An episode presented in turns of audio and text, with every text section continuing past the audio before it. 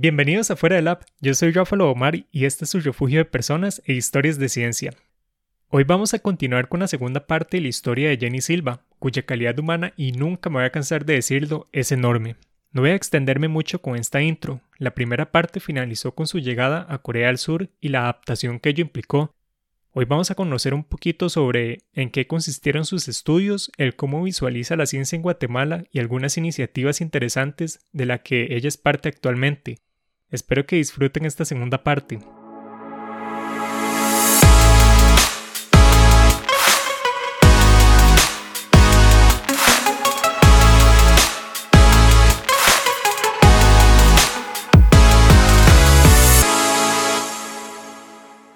Jenny, también estuve leyendo que tus estudios e investigación en Corea se centraron mucho en dos especies. Por un lado, el ginseng, que es una planta con un alto valor para las culturas orientales, principalmente por sus propiedades farmacológicas. Y también estudiaste el arroz, ni qué decir de su relevancia económica y alimentaria para ellos. ¿Cómo fue tu proceso investigando con esas especies? Porque noté que muchas de las caracterizaciones moleculares o genéticas que realizaban, si bien se habían reportado en otras especies, en tu caso con ginseng y arroz, fueron los primeros reportes en publicarse. Mira, eh, trabajar con ginseng fue súper interesante porque, porque, primero, yo, eh, recordate que yo quería estudiar eh, para salvar los bosques. Entonces, después se me quedó esa, esa espinita de que yo quería estudiar mejoramiento genético eh, forestal, pero no existía eso en, las aplicaciones que yo encontré. Entonces, eh, ginseng es una planta leñosa y tiene un ciclo de vida de seis años, puede crecer hasta, se puede dejar cultivando hasta 100 años o más, pero su ciclo de vida es de seis años, entonces empieza a florecer al tercer año, cuarto año, empiezan a salirle flores y de alguna manera pues iba amarrado con lo que a mí me interesaba. El asunto con estas especies es que si tú haces un cambio genético, no puedes verlo hasta años después. Em, lo bonito de trabajar con una especie que no esté estudiada es que lo que sea que tú hagas es nuevo y es relevante y lo puedes publicar fácilmente y lo compartís rápido pues con la, con la comunidad que lo, que lo estudia. Em, ahí fue, esa fue como mi experiencia de, de empezar a escribir papers. Yo no, no, tampoco sabía leer papers. Y ahí, si quieres hacer un experimento, todo es buscando las metodologías o buscando los resultados de, de otras publicaciones como de base para conocer un poquito el contexto, lo que se conoce, lo que no se conoce, eh, cuáles fueron las preguntas que quedaron de, sus conclusiones. Y y así, entonces es como siempre el, lo que te decía, el conocimiento infinito. Entonces, eh, eso era como lo interesante de ginseng. Ginseng son muchas eh, especies, pero hay dos, eh, dos que son las más eh, comerciales, la coreana y la americana. La coreana, las diferencias más representativas es que la coreana tiene mayores efectos farmacológicos y tiene diferentes ginsenócidos. Y la americana, ah, bueno, y la coreana es sensible a la luz directa del sol. La americana tiene menos eh, cantidad de ginsenócidos, tiene algunos que son, que son únicos de esa especie, de ese género y este ella es eh, resistente, es más resistente a la luz del sol. Entonces, por eso había como mucho interés en, en generar, en desarrollar híbridos o líneas puras. Entonces, eso lo hacía uno de mis profesores de laboratorio, llevaba muchos años de trabajo, él había desarrollado ya varios cultivares, varias líneas puras, eh, y, nosotros le dábamos seguimiento a lo que él ya había desarrollado. Nosotros lo caracterizábamos genéticamente o lo caracterizábamos fenotípicamente. Él se encargaba de todo el trabajo de, de campo. Entonces era eso, o sea, la, importancia del ginseng allá es en, la parte medicinal, en la parte comestible también es, parte de su dieta diaria. Eh, y eso, eso es lo que te puedo contar de ginseng. Ahora con arroz el cambio fue súper rápido porque el ciclo de vida es más corto, es de meses, no es de años. Entonces, eso fue como un respiro porque ya yo sabía que en tantos meses yo podía ver la, el fenotipo, que, había provocado mi, mi cambio en el, en, en, el silenciamiento, en la sobreexpresión de, de, los genes que estábamos estudiando, ya era todo más rápido. En ambas especies se puede hacer eh, eh, cultivos in vitro y así, pero de todos modos para ver florecer eh, ambas plantas pues hay que esperar largo. Entonces, pero eso, los ciclos de vida fueron como los, los cambios más importantes que para ver resultados. Em, y en ambas especies yo estudié la parte de, de, del desarrollo reproductivo, especialmente con antera y polen en ambos. Eh, con ginseng trabajé un desarrollo citológico de una caracterización citológica del desarrollo del carpelo, que es como la parte femenina y de la fruta. Eso estuvo muy bonito porque nadie, esa experiencia fue muy, muy impresionante para mí porque nadie creía en esa investigación y yo la quería hacer. Y eh, eso fue mientras estaba en China y nadie le ponía atención a mi, a mi idea y yo lo quería hacer porque yo sabía que iba a servir de base para otros estudios que estuvieran relacionados con el desarrollo reproductivo del ginseng. Entonces, ya ibas a conocer los desarrollos reproductivos, las fases, los periodos, y en base a eso podías decidir eh, qué genes estaban involucrados en, en, esas diferentes fases, en esos diferentes periodos de desarrollo. Y nadie creía, y nadie creía. Y entonces yo de todos modos lo fui haciendo por mi cuenta, fui armando mis figuras con el trabajo diario. Eh, y al fin armé mi historia eh, de, del paper y eso se la presenté a mi profe, se la presenté primero a mi advisor eh, y le pareció bien eh, dijo, bueno, hablemos con el profesor que se llama Davin Yang. Él era el, como el líder del laboratorio, él era, de él era el laboratorio, de él y su esposa. Y se los presenté a los dos y estaban así como, bueno, entonces solo pulamos la historia, me parece que está lista para publicar. Fue un trabajo que yo hice intensivamente por tres meses, pero la colección de las muestras eh, en el campo para fijación y todo eso eh, fue como de otros seis meses eh, mientras cultivábamos un, un ginseng de cuatro años de edad, cuatro, tres, cuatro años de edad. Entonces, eso fue como de las cosas más eh, bonitas porque fue de, los frutos míos, propios, de mi iniciativa, que nadie creía que iba a servir y al final se publicó. Fíjate, esa es una historia de las más bonitas que tengo de, de mi trabajo en China. Me encanta, suena sumamente gratificante. Sí, extremadamente. Ajá. También comprendo que estabas más en el denominado campo de la ciencia básica, generando conocimiento para futuras aplicaciones. ¿Cuáles consideras que pueden ser los beneficios o el beneficio en que tu investigación pueda derivar? Beneficios de mi investigación. Mira, eh, lo que yo hago básicamente, bueno, lo que estuve haciendo era genética funcional.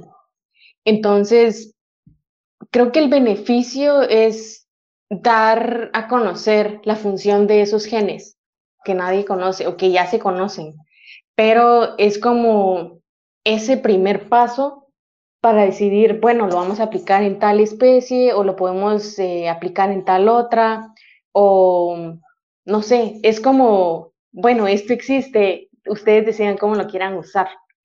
Eh, a mí no me gusta eh, involucrar a, a empresas semilleras grandes como Monsanto, Singenta, no sé si puedo nombrar eso acá, pero es de esas empresas privadas grandes que, que lo único que les interesa es, vender, no conocer la función, no conocer el beneficio científico y, y, de los productores, sino simplemente es, es, vender. Entonces, como para ellos no me gusta, pero es ni modo por ahí el camino con estas, este tema de mejoramiento vegetal. Pero bueno, así es, esa es la, como la aplicación, es como el primer paso para, nosotros descubrimos los genes que no, que no se conocían, eso conocemos para qué sirven y, y damos ideas de, de qué, de para qué más se pueden utilizar. Entonces ya como que queda sobre la mesa cómo se quiere aplicar.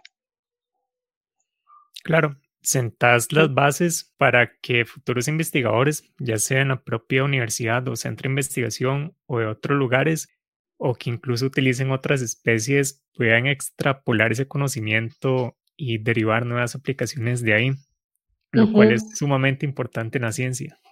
Sí, o incluso usar eh, un transgénico. Digamos, si, por ejemplo, eh, uno de los genes que yo estudié em, producía más semillas em, con la sobreexpresión, digamos que lograran usar ese gen que producía más semillas para una especie, yo no sé, jonjolí o una cosa que se use en semillas, pues entonces usas ese gen de, de la planta donde yo lo investigué y se, y se hace un, transgénico para producir más semillas de eso, porque ya sabes que para eso puede, puede utilizarse. Entonces, mm, los transgénicos es, eso, tú vas mejorándole, es, es básicamente mejorar eh, las características, potenciarlas. Y eso, o sea, eso es lo que, lo que vamos sentando nosotros con, con la genética funcional. Y, relacionando esto último que me contaste con lo que conversamos al inicio, en el hecho de que las empresas coreanas como Samsung se involucran mucho con las universidades en modelos de colaboración. Me pregunto si lograste ser parte de algún proceso de transferencia tecnológica o tal vez no ser parte, pero sí observar ese proceso en la unidad de investigación donde estabas. Sí, eh, fíjate que había un grupo bonito de colaboración con mi profesor del, donde estudiábamos ginseng, porque pues ginseng es, eh, es eh, muy cultivada en, Corea, entonces había, él organizaba talleres sobre capacitación de cultivo y, y hacer como algunas tareitas, experimentos básicos moleculares. Entonces hacíamos ese curso como, duraba como dos semanas, tres semanas, y nos involucrábamos todos los miembros del laboratorio, cada uno explicaba la forma más sencilla lo que hacía y cómo lo podían aplicar ellos para mejorar su producción. Entonces, sí, esa fue como la parte que tuve de experiencia de transferencia de tecnología y que había que hacerlo, ahí todo lo iban traduciendo porque yo no hablaba coreano, pero eh, eso, o sea, es bonito que, que, que tú ves que tu trabajo se puede aplicar inmediatamente con, con los productores. Y volviendo a Guatemala, si tuvieras el chance de implementar una, dos, tres o, o más acciones de todo esto que me comentas que, que viviste y observaste en Corea del Sur, para mejorar nuestro modelo científico en Centroamérica, ¿qué harías? Em, motivaría a uno que se roten los profesores. Si ya no tienen capacitaciones o actualizaciones, que se haga una cultura de, bueno, hay que reemplazarlo. Como cambiar esas, esas leyes de legislaciones, no sé cómo se le llame, de, contrato que sea permanente, sino que sea como, bueno, si ya no está contribuyendo, podemos reemplazarlo. Y reemplazarlo por alguien que hace investigación constante. Eh, me gustaría también, eh, ¿cómo sería? Como equipar bien los laboratorios, que hayan laboratorios, uno, y que estén bien equipados. Eh, dos, otra, bueno, no sé qué número sea ya, pero que, que, se, que se fomente eh, que hayan practicantes, si hay algún estudiante de licenciatura que tiene interés de aprender, yo no sé, de cultivo de tejidos o de biología molecular, que, que llegue, que, que tenga que tenga la oportunidad de, de llegar y, y, empezar a tocar una pipeta o a, a involucrarse a hacer un medio, a, a llenar los platos Petri con el medio, ¿sabes? Esas cositas, porque de alguna manera eso te despierta el interés de, ah, me gustaría aprender un poquito más de esto. Y este, si hay investigación constante, hay publicaciones constantes. Yo así me involucré en, en, en la biotecnología. Eh, había una profesora de Guatemala que había hecho su doctorado en la Universidad de Wisconsin-Madison y regresó a dar clases a una universidad privada y yo le escribí un correo que yo quería llegar a aprender de ella, que si me recibía como voluntaria. Y me dijo que sí, me respondió a la media hora de que le mandé el correo y eso, esa no es una cultura Eh, de Guatemala. Se responden los correos hasta mucho tiempo después. Y ella me respondió a la media hora que yo le escribí y me dijo, venite mañana eh, y platicamos un poquito, te cuento lo que yo hago y, te doy unos libros para que empieces a involucrarte, eh, a empaparte del tema de la biotecnología. Y por eso es que yo te digo que sería esa de mis, de mis medidas de cambiar esos aspectos especialmente porque eso me sirvió a mí. Yo pude ver que, que sirve, que tiene un impacto directo y rápido en las personas. Y esa es otra cosa, eh, encontrar un mentor. Para mí ella fue mi mentora. Claro, eso es súper importante, contar con una guía. Ligando tu respuesta con la siguiente pregunta, me imagino que justamente con esas medidas y muchísimas más es que te involucraste y cofundaste The Bridge Biofoundry y BTT para intentar implementarlas. Sé que ambos proyectos están en sus primeras etapas, pero que han ido completando hitos importantes en cada uno de los países donde quieren estar presentes. Y al menos como te dije en estas etapas iniciales, ¿qué nos puedes decir de ambos proyectos y cuál es tu rol en ambas iniciativas? Eh, sí, mira, eh, vamos a destacar que estos proyectos nacieron de amigos que quedamos de la red de All Biotech. Habemos gente de México, Guate, Costa Rica, Panamá, en el de The Bridge Biofoundry. Y el de Biothink Tank está México, Guatemala, Costa Rica, Panamá, Chile, Perú y Brasil. Eh, Mira, ambas ideas nacieron de, de que queríamos encontrar una manera de, darle seguimiento a, hacer los contactos. Por ejemplo, en esta cumbre del Biotech, que reúne a gente y toda la gente se emociona de conocer que hay gente que piensa como uno, que ha trabajado lo mismo que uno, o temas súper avanzados que uno no se imagina que ya están eh, eh, haciéndose en, Latinoamérica y así. Entonces queríamos encontrar una forma de, aplicar, de, accionar, de, hacer. Eh, y de ahí nacieron estas dos iniciativas.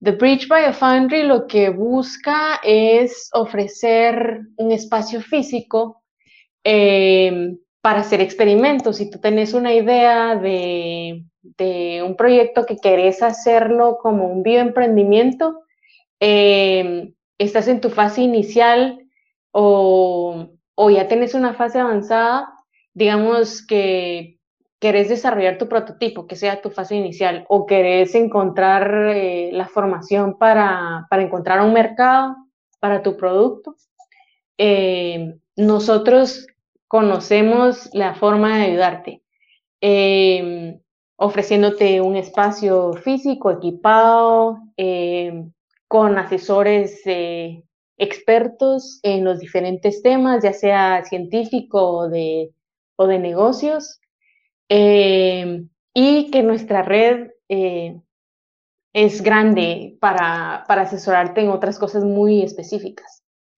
Eh, también está abierto a, amarrar la industria o empresas privadas con la academia. es como un puente entre, entre todo esto. Nosotros conectamos todas estas eh, componentes. Em, y eso, entonces es como todo eso que te falta a la hora de hacer un experimento, lo vas a encontrar disponible con nosotros en The Bridge Biofoundry. La idea con BioThink Tank es, eh, en pocas palabras, tener evidencia científica para asesorar a tomadores de decisiones. Eh, esto nació en medio de la pandemia porque sabíamos, veíamos las deficiencias de, de, las referencias que usaban en los ejemplos de, o en publicaciones que hacían los gobiernos o, la gente en general cuando decían, eh, no sé, que, la, que el virus duraba no sé cuánto tiempo en cada superficie o no sabían si cuánto y así, esas cosas. Eh, de ahí nació la idea de que nosotros pudiéramos asesorar eh, con ese material científico. Eh, y esa es una meta muy difícil eh, porque involucra al gobierno y el gobierno pues ya tiene su, su sistema y sus esas barreras de, de corrupción que es lo que reina en Latinoamérica. entonces es un poquito difícil, pero no imposible. Lo, vemos como, como una meta difícil, pero, pero que sabemos que, necesitamos hacer. Entonces, es eso, es asesorar con base científica a, gente que toma decisiones. Me imagino lo difícil que, que puede ser lograr impregnarse en el ecosistema político de la región. Sin embargo, aunque existan barreras, siempre van a estar las personas en el ecosistema que también quieran o quieren instaurar ese cambio y que justamente están esperando grupos como el de ustedes para apoyarlos. Sí, y es que recordate, si lo pensáramos de la forma más ideal, el gobierno debería estar eh, liderado por, por profesionales en ese tema. Por ejemplo, sí, como pasa en en donde es en Argentina, eh, que está el, ministro de, Ciencia y Tecnología, que es un científico. Eh, o por ejemplo, esta mujer de, Alemania, que también es científica y, sabe llevar mejor las, las decisiones en, en, medio de la pandemia y cosas así. O sea, es ayuda mucho más, las, las decisiones son más acertadas porque tenés la, la referencia científica, la, la, verdadera. Entonces no puede, no hay espacio como a mucho más error del que lo hace alguien que, que no sabe, que no conoce. Por eso me parece súper relevante este tipo de iniciativas, también por el sentido de promover un pensamiento científico que se base en observar y en la evidencia para la toma de decisiones en la sociedad. Eso, y que ambos proyectos eh, tienen un espacio de capacitación. Entonces, es como que vamos a estar aprendiendo siempre y de cada capacitación vamos a ir mejorando la metodología. Entonces, es como siempre, es un gana-gana porque tanto te vamos a ayudar a ti a desarrollar tu producto biotecnológico, eh, cómo nos vas a ayudar a nosotros a mejorar nuestra metodología para enseñar. Y al final de cuentas, todo esto va a ser aportarle al desarrollo, a la producción científica en la región. Y no estamos hablando de un país, estamos hablando de la región. Es eso lo que, lo que hablábamos al principio, de unir esfuerzos, de, no duplicar los esfuerzos. Eh, y eso, buscamos pues ser líderes en esos aspectos, en estos temas, eh, por esa misma eh, ventaja que tenemos de, nuestra red de contactos en todo el mundo. Y con el laboratorio de The Bridge Biofoundry, ¿qué tan cerca están de implementarlo? Tal vez en su nivel más básico, pero que igual no deja como, al menos en mi caso, emocionarme y, y no sé, imaginarme como todas las personas con ideas geniales que pueden involucrarse ahí.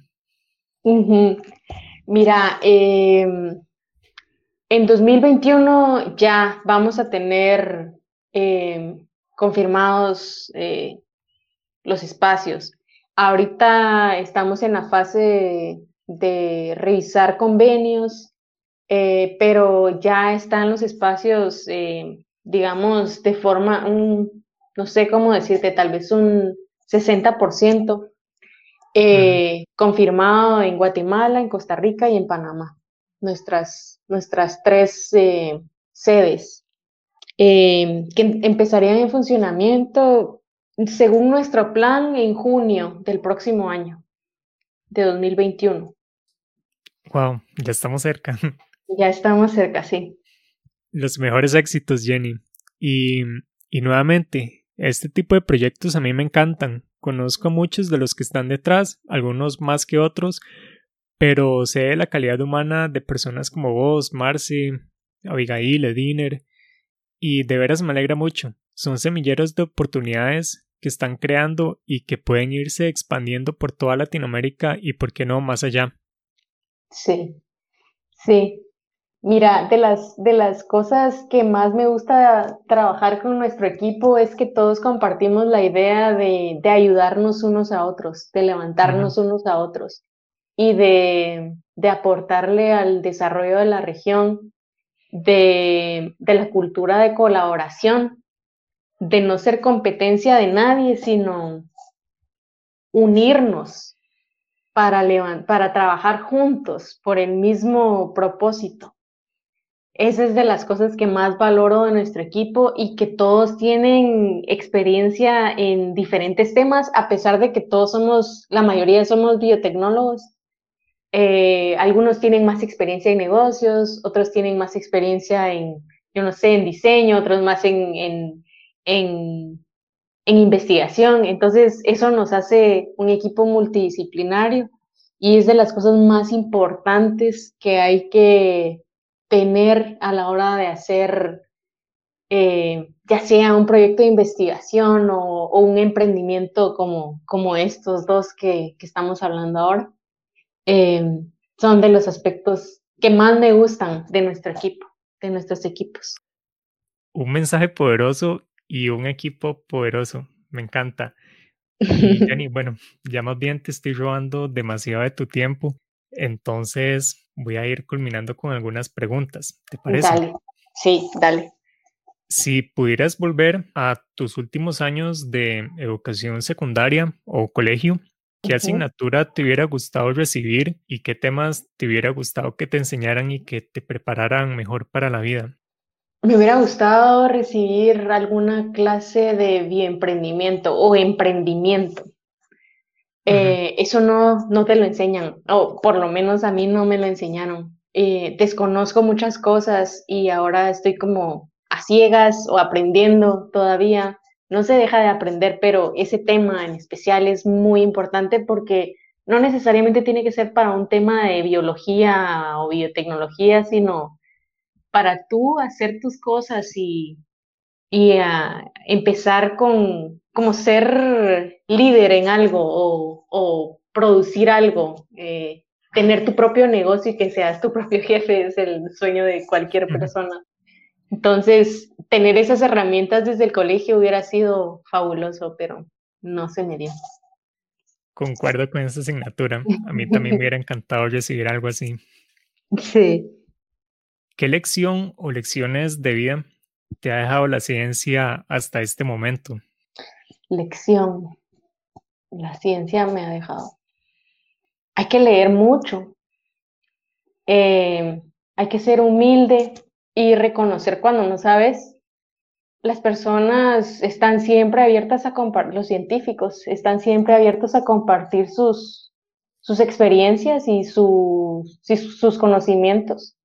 Entonces, no, no hay por qué avergonzarse en, en decir, no sé, en, y en pedir ayuda en, en, un experimento, en un protocolo que no sabes.